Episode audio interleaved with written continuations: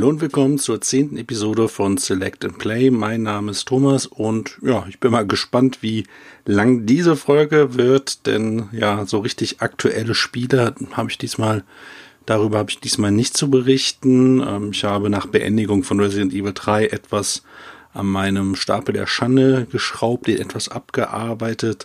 Zum einen platinierte ich Concrete Genie, was ein durchaus sauberhaftes Spiel ist. Ich fand es fast schon, ja, meditativ, die Monster an der Wand zu malen, mittels Bewegungssteuerung des DualShocks 4. Auch sonst ist es ein ja, friedliches, entschleunigtes Adventure, was sehr lange ohne Kämpfe auskommt. Der Artstil ist einfach wunderschön und erinnerte mich entfernt an, ja, an etwas freundlichere Tim Burton Figuren. Ähm, letztendlich äh, geht es darum, dass ihr, ihr spielt den jungen Ash. Das ist ein Jugendlicher, der von einer Gruppe anderer Jugendlicher gemobbt wird. Schauplatz ist die Küstenstadt Denska, die mittlerweile verlassen ist und von ja einer so mysteriösen Schattenwesen mit einer mysteriösen Dunkelheit heimgesucht wird. Ash zeichnet gerne und nutzt dann die Stadt als Inspiration, setzt sich also hin und malt ähm, Teile der Stadt.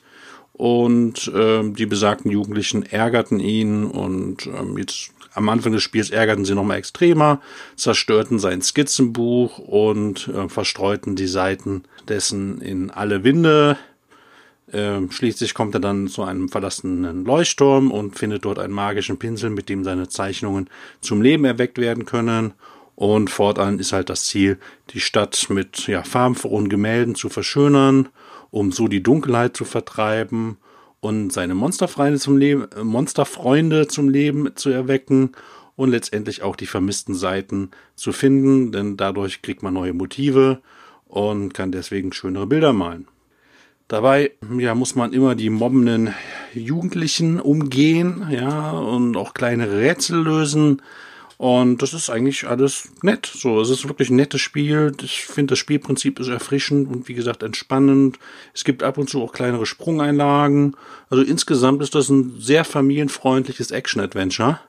Ich habe so das Gefühl, dass das Spiel leider im letzten Jahr etwas untergegangen ist. Das ist äh, sehr schade, denn das ist ein Exklusivspiel für die PlayStation. Das ist von dem Sony Studio Pixel Opus.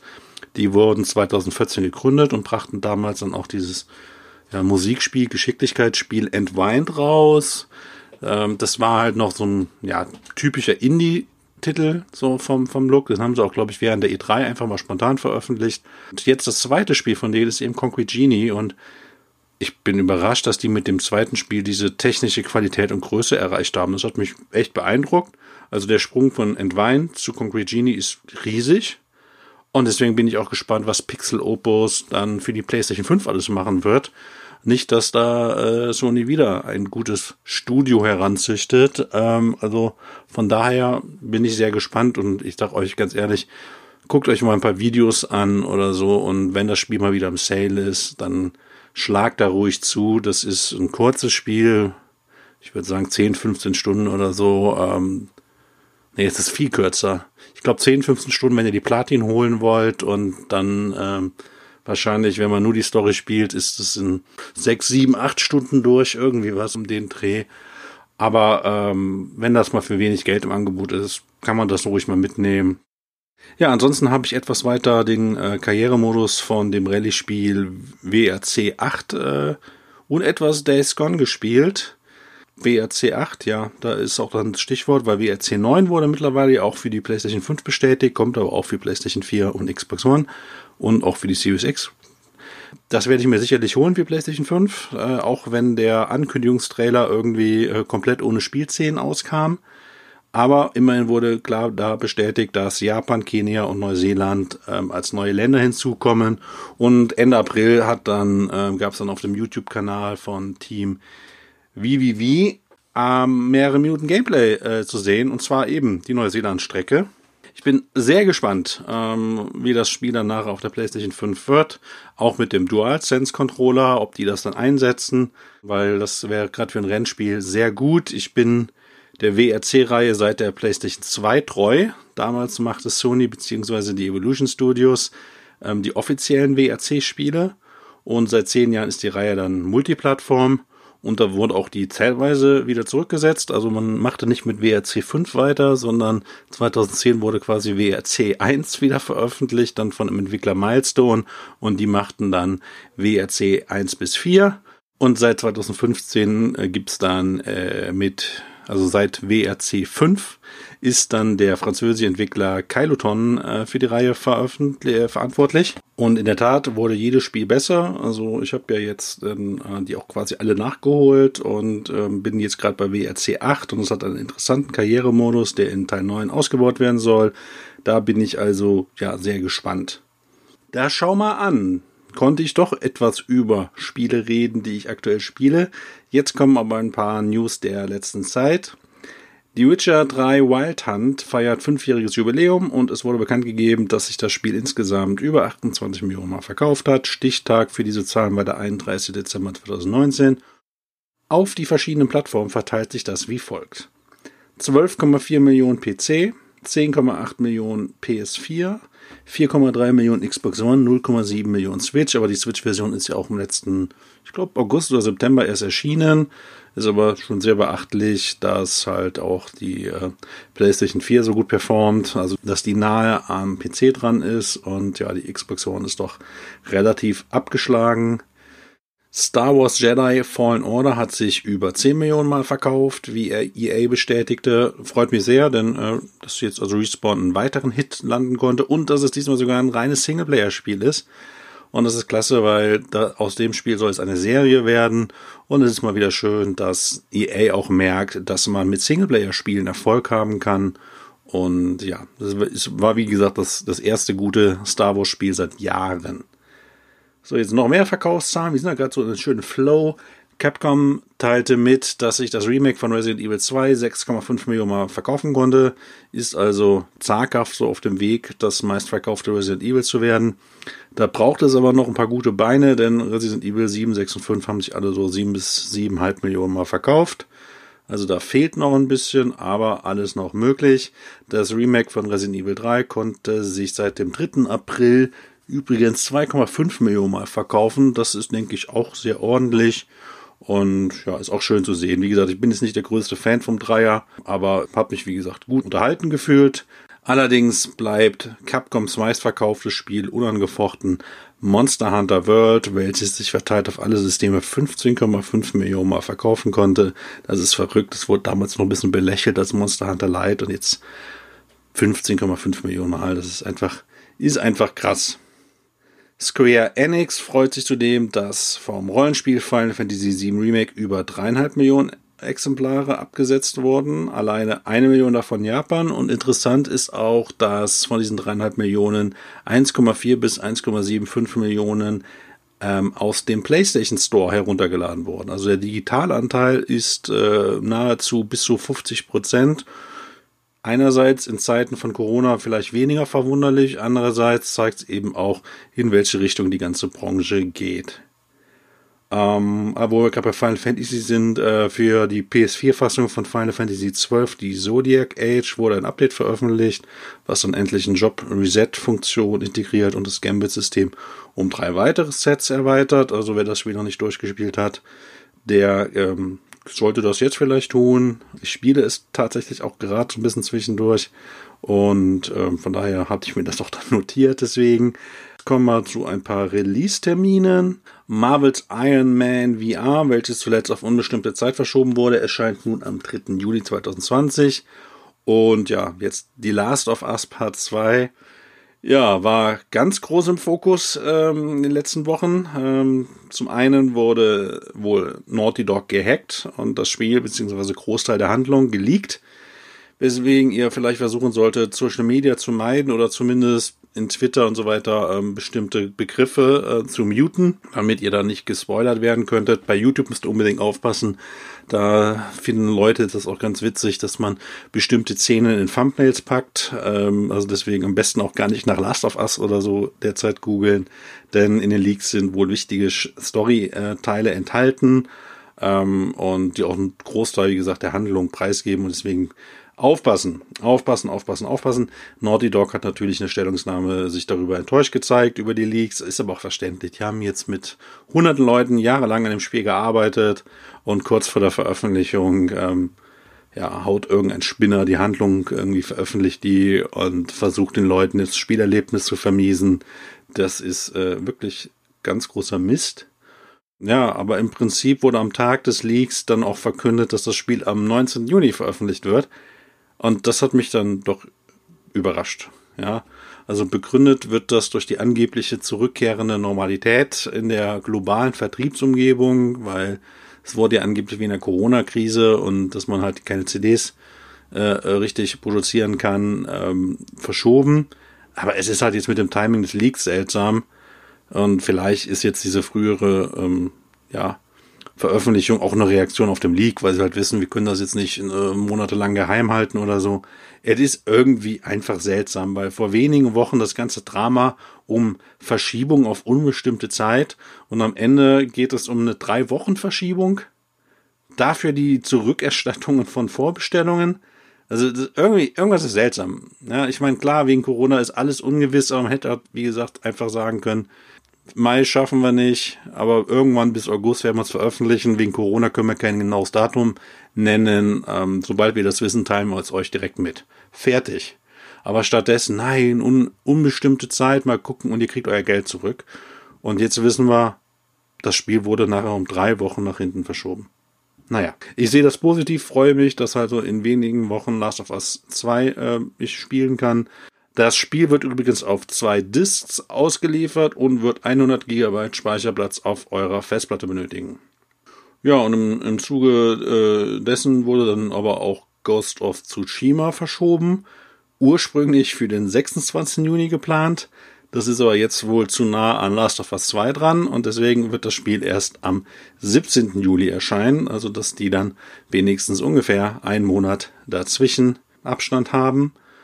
Und ähm, was aber dafür ganz cool war, dass äh, Sony am, ähm, wann war das, 14. Mai eine State of Play ausstrahlte und diese widmete sich komplett Ghost of Tsushima. Gut 18 Minuten Gameplay wurde gezeigt. Das Spiel steht jetzt auf meiner Kaufliste.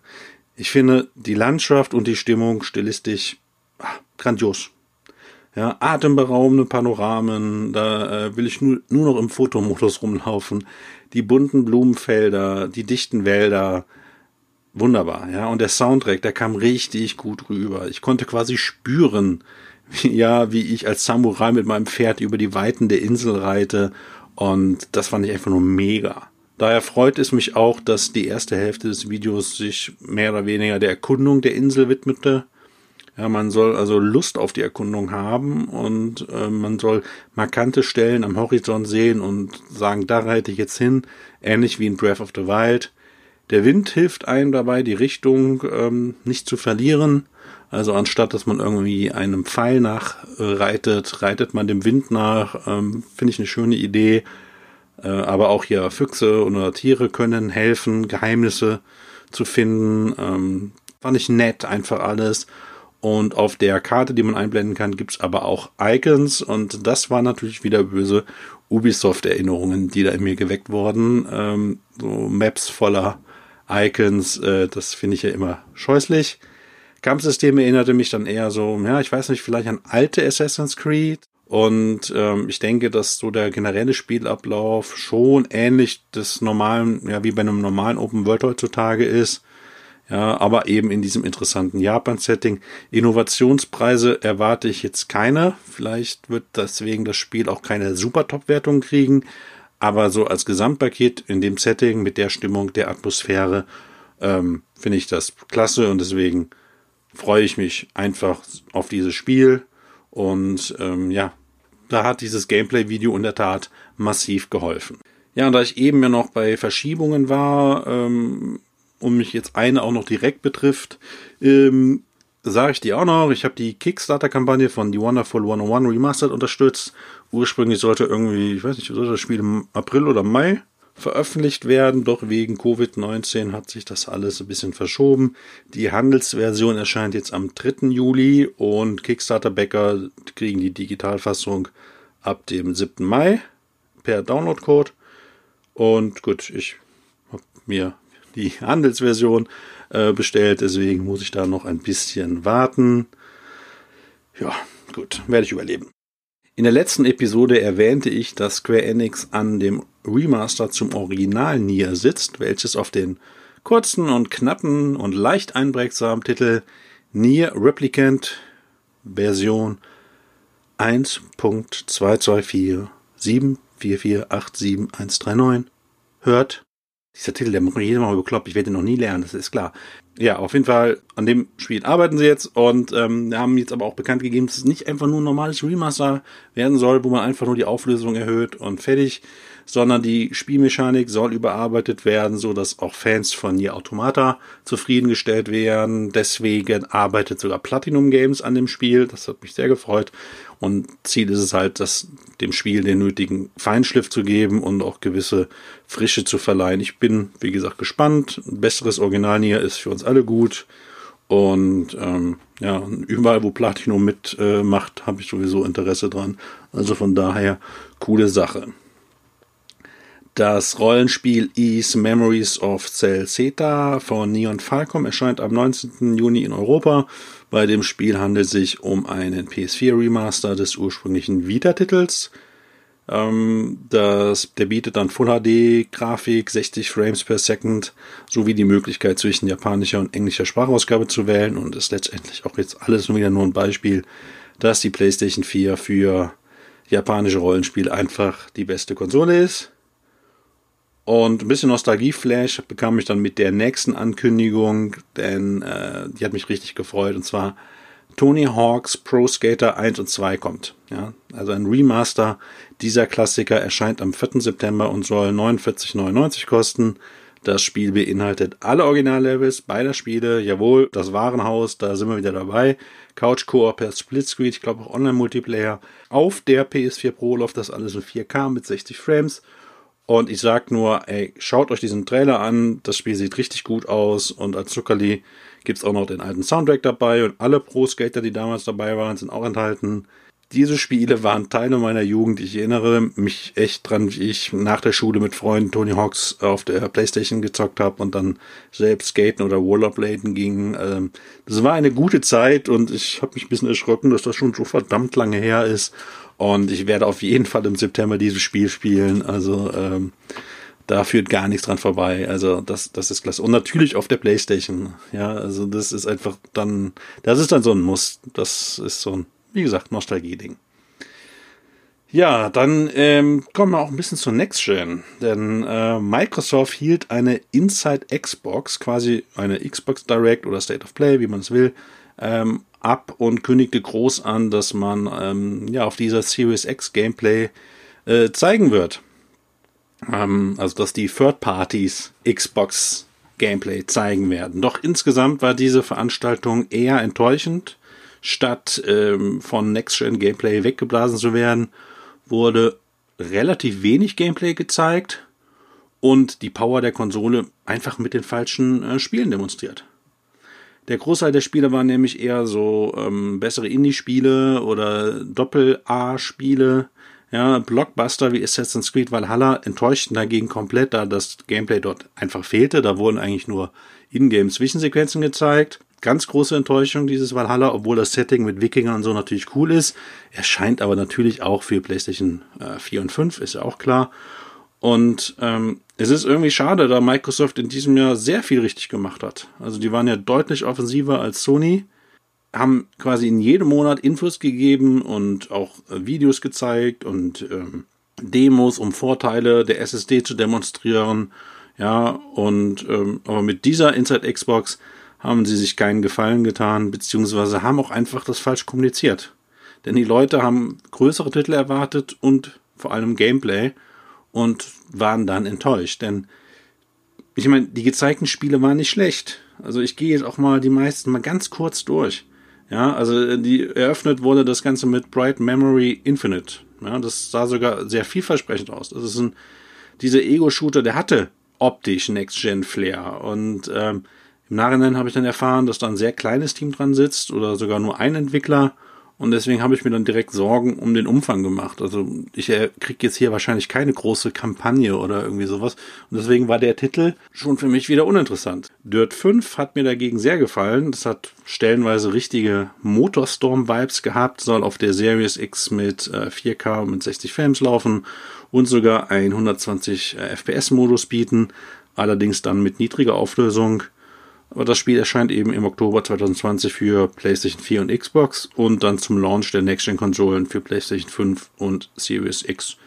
Das heißt, PlayStation-Fans konnten jetzt sehen, ah ja, cool, äh, Dirt 5 kommt, sieht gut aus, bin ich mal gespannt, vielen Dank. Scorn sah aus wie ein lebendiges Kunstwerk von HR Giga, ähm, aber ich habe absolut gar keine Ahnung, welche Art von Spiel es wird. Ich meine, ich weiß mittlerweile irgendwie, ähm, da gab es mal ein Alpha-Gameplay, und dann war das so in Ego-Perspektive und es hat halt diese Horror-Elemente. Aber ähm, ist das immer noch das aktuelle Gameplay? Und warum wurde jetzt hier nur quasi so ein Stimmungstrailer gezeigt? Ich habe keine Ahnung. Das heißt, ein bisschen Ahnung habe ich schon, weil ich ja mit meinem Kollegen bei Xbox Moto drüber geredet habe.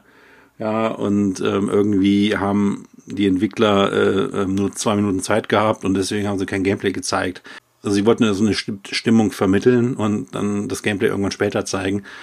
Aber das hat halt so dem Gesamtevent ein bisschen geschadet. Chorus ist ein Weltraumshooter aus Deutschland, kommt aber ebenso für PlayStation 5. Auch die Spiele Man NFL 21, Scarlet Nexus und Vampire Bloodlines 2 erscheinen für PlayStation 5. Und keines davon war auch nur annähernd dafür geeignet, die Next Gen schmackhaft zu machen. Das wäre, wenn diese drei Spiele jetzt auch für PlayStation 5 einfach angekündigt werden, dann hätte man gesagt, okay, nett. Aber das war's halt auch. Gerade ähm, von den Charaktermodellen von Vampire Bloodlines 2 war ich enttäuscht. Und das Japano-Actionspiel Scarlet Nexus erinnerte mich so entfernt an Astral Chain, aber deswegen habe ich auch gedacht, das könnte ja fast auf der Switch äh, laufen. Hab dann aber geguckt, es ist erstmal nur für PS4, Xbox One, PlayStation 5 und Series X angekündigt. Aber es ist halt auch einfach kein Spiel, womit ich dann meine nächste Konsole bewerben werde, weil, ähm, wie gesagt, das läuft auch wunderbar auf der Current Gen. Richtig gefallen hat mir das Action-Rollenspiel The Ascent. Das ist äh, wohl auch exklusiv für Series X. Das ist eine Mischung aus Diablo, vielleicht auch so ein bisschen Twin-Stick-Shooter-Anleihen in einem Cyberpunk-Setting. Es wird deswegen halt in der ISO-Perspektive gespielt, wie, wie in Diablo. Und die Effekte sind beeindruckend, die Hintergründe wunderschön, aber auch das ist halt kein Next-Gen-Showcase. Ja, denn ich zeige kein Spiel aus der ISO-Perspektive, wenn ich sehen will, wie krass meine neue Konsole sein wird. Und ich bin überzeugt, oder ich hoffe auch sehr, dass dieses Spiel gut wird. Also ich meckere nicht über die Qualität, sondern einfach nur, dass es die falschen Titel sind, die gezeigt wurden für die Werbung seiner Konsole. Nächstes Beispiel, der Ego-Shooter Second Extinction wirkt so wie eine Mischung aus Serious Sam und Turok. Man ballert ja so ständig Dinosaurier ab, wohl auch im Team-Koop. Äh, aber das Spiel sah vor allem trashig aus, also das hat mich gar nicht abgeholt. Call of the Sea fand ich noch, fand ich persönlich interessant. Ich mag solche comichaften äh, Spiele. Das erinnerte mich auch von dem, vom Setting, also von der Grafik ein bisschen an Sea of Thieves und das finde ich optisch zumindest hammer. Und ich glaube auch, das wird ein stimmungsvolles Adventure.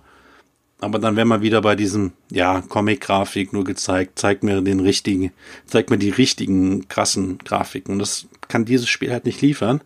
Und es läuft ja auch für Xbox, auf Xbox One und Series X. Und ein weiterer, aber wirklich interessanter Exklusivtitel stellte dann das Bloober Team mit äh, die Medium vor. In diesem Horror-Adventure spielt man ein Medium, das von Visionen geplant ist und wechselt ständig zwischen zwei Welten. Soundtrack wird von Akiri, nee, Akira Yamaoka äh, beigesteuert, der schon in, ja, der war ja Komponist der Silent Hill Serie und das hört man auch. Ich habe tatsächlich, als einfach nur die Melodie eingespielt wurde und ich große Setting sah, so Third-Person-Spiel, habe ich gedacht, das ist jetzt das nächste Silent Hill. War aber dann eben die Medium. Und in einem Interview meinten die Entwickler dann, dass das Spiel exklusiv für Next Gen sei, da man das äh, Raytracing einsetzt für die Beleuchtung und man bräuchte halt auch die SSD, äh, weil man eben ein Spiel ohne Ladezeiten ähm, erreichen wollen würde. Und es ist wahrscheinlich gerade, wenn mein Konzept ist, zwischen zwei Welten hin und her zu wechseln, ist natürlich keine Ladezeiten zu haben, essentiell. Deswegen auf das Spiel habe ich Bock. Letztendlich zeigte Microsoft aber viel zu selten, weswegen man eine Series X kaufen soll, beziehungsweise welche Vorteile es bei den Spielen gibt. Ja, also gesehen im Trailer hat man da gar keine.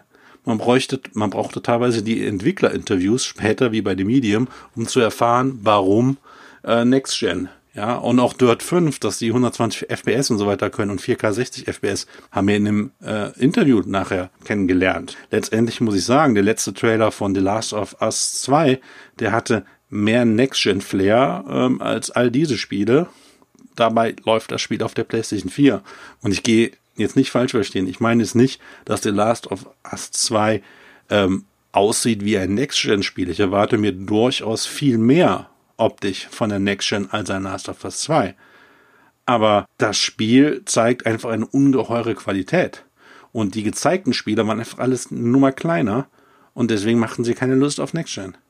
Kommunikation war also wirklich ungenügend. Immerhin, wie gesagt, sahen ein paar PlayStation-Fans einige Third-Party-Spiele, auf die sie sich dann auch selber freuen können. Und wie ich eben gesagt habe, es fehlten die großen Titel. Und diese Sendung hätte mit genau den Spielen besser funktioniert, wenn man sie später ausgestrahlt hätte. Ähm, jetzt plant Microsoft ja im Juli die ähm, First-Party-Titel zu zeigen, also Halo und so weiter. Und wenn man dann irgendwann danach, ein, zwei Wochen, diese Show hier genauso gezeigt hätte, dann hätten alle gesagt, ah ja, cool, die großen Spiele haben wir schon gesehen und jetzt kommen hier so ein paar kleine, teilweise im Game Pass. Super, da freue ich mich. Jetzt aber waren genau diese kleineren Spiele ein schwacher Appetizer für die nächste Konsolengeneration und deswegen gingen die Leute enttäuscht nach Hause und es ist, äh, Microsoft hat auch das Video, ähm, das Ursprungsvideo einmal gelöscht, weil es auf YouTube downgevotet wurde. Also die Leute sind halt, wie gesagt, enttäuscht. Wer dagegen richtigen Next-Gen-Hype erleben wollte, der musste quasi ungefähr eine Woche warten, denn dann zeigte Epic Games die Unreal Engine 5. Jetzt werdet ihr sagen, okay, aber diese Engine, die unterstützt ja auch die Series X, PC und so weiter. Es ist ja eine Engine für Spiele. Ja, natürlich. Aber die gezeigte Demo namens Lumen in the Land of Nanit lief auf einer PlayStation 5. Sie war quasi die erste PS5-Demo, die wir selber sehen konnten und sie war verdammt beeindruckend.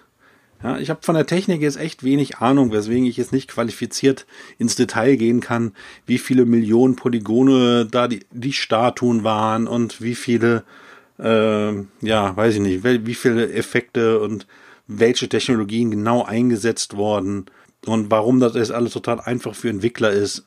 Ich habe aber letztendlich einen Detailgrad an Texturen und Objekten gesehen, der für einige Wow-Momente äh, bei mir gesorgt hat. Ich habe das Spiel, äh, das Spiel sage ich jetzt schon, ich habe die Demo auf meinem 4K-Fernseher dann angeschaut und da habe ich mir gedacht, ey, Alter. Ja, und hat auch geholfen, dass die Demo aufgebaut war wie ein Action-Adventure wie Uncharted oder Tomb Raider. Es fühlte sich also wie ein Spiel an und soll ja auch spielbar gewesen sein, soll aber niemals ein Spiel werden. Mir ist auch klar, dass diese Qualität wahrscheinlich niemals erreicht wird in normalen Spielen, weil das wäre, glaube ich, vom Budget zu teuer und das werden wahrscheinlich nur so Studios wie Naughty Dog oder Rockstar Games vielleicht, vielleicht mal hinkriegen. Aber es ist halt unheimlich wichtig, dass das dieses Video Lust auf Next Gen machte. Und der Hype, der war da. Also man hätte nur Social Media, alle haben nur über die PlayStation 5 geredet. Dabei war Sony gar nicht da. Und es wurde in der Wahrnehmung komplett ignoriert, dass fast jedes Xbox Game Studios die Unreal Engine einsetzen wird. Ich glaube, 80, 90 Prozent der Xbox Game Studios nutzen die Unreal Engine.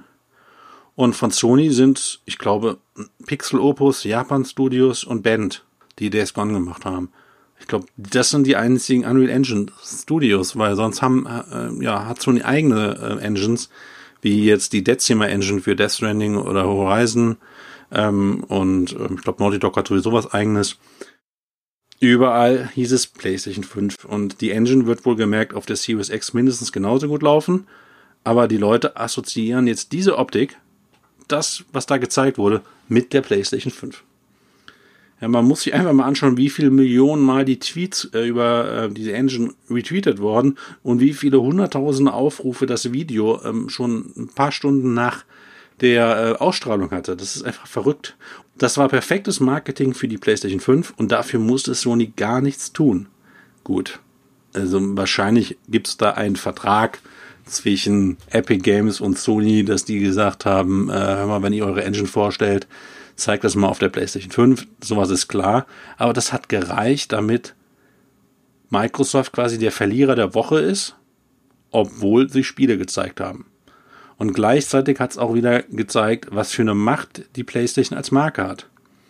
Ja, im Januar äh, brechen sie mit dem einfachen Logo den Instagram-Rekord für ähm, Videospiele. Und ja, jetzt äh, wird einfach nur eine Engine auf der PlayStation 5 gezeigt und äh, direkt schreien alle, PlayStation 5 wird großartig. Was passiert denn bitte erst, wenn Sony im Sommer die Konsole und die Spiele zeigt? Also das kann ich ja kaum ausmalen. Das wird eine sehr interessante Zeit und ich freue mich darauf und ich werde darüber berichten und ähm, vielleicht ja schon in der nächsten Episode, je nachdem, wann Sony dann PlayStation 5 äh, Infos raushaut. Ansonsten werde ich wahrscheinlich die nächste Folge erst nach dem Last of Us 2 Release bringen, da ich vielleicht sogar mit einem Gast über das Spiel sprechen äh, möchte und deswegen in diesem Sinne verabschiede ich mich bis nächsten Monat. Bedanke mich wie immer fürs Zuhören. Bis zum nächsten Mal, euer Thomas.